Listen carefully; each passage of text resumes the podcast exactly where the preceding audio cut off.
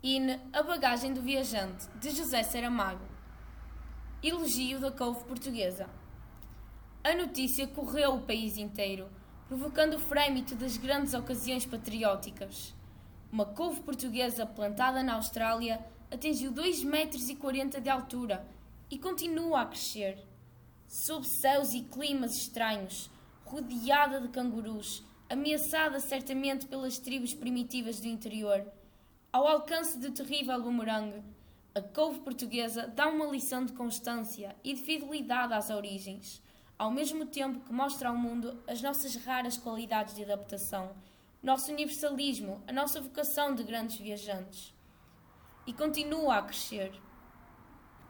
Nos tempos de antigamente, as naus levavam nos porões rangentes e cheirosos de pinho aqueles marcos de pedra que tinham gravadas as armas de Portugal e que representavam um sinal de posse e senhorio. Era obra pesada, dura de trabalhar, difícil de mover e implantar. Hoje, já com todos os caminhos marítimos abertos, basta ao simples imigrante deitar mão ao saquinho de pano cru, retirar umas tantas sementes, lançá-las à terra e, em menos de um ano, apresenta ao mundo maravilhado um coval que mais parece uma floresta.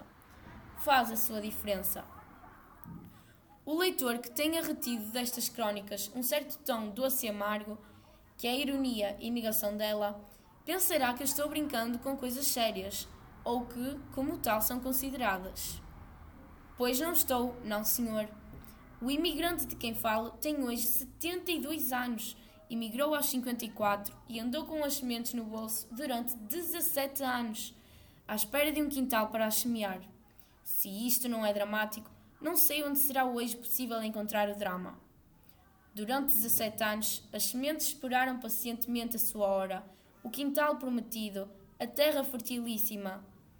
Entretanto, o nosso compatriota, cada vez mais cansado, cada vez mais velho, mas sempre esperançoso, percorria a Austrália de ponta a ponta, cruzava os desertos, rondava os portos de mar, penetrava nas grandes cidades, inquiria do preço dos terrenos, numa busca ansiosa. Aos marinheiros do Gama deu Camões a Ilha dos Amores e o Canto Nono. E este viajante português do século XX declara-se feliz, realizado, pleno, quando, de metro em punho, com os pés na regueira fresca, bate o recorde de altura em couve e comunica o feito às agências de informação.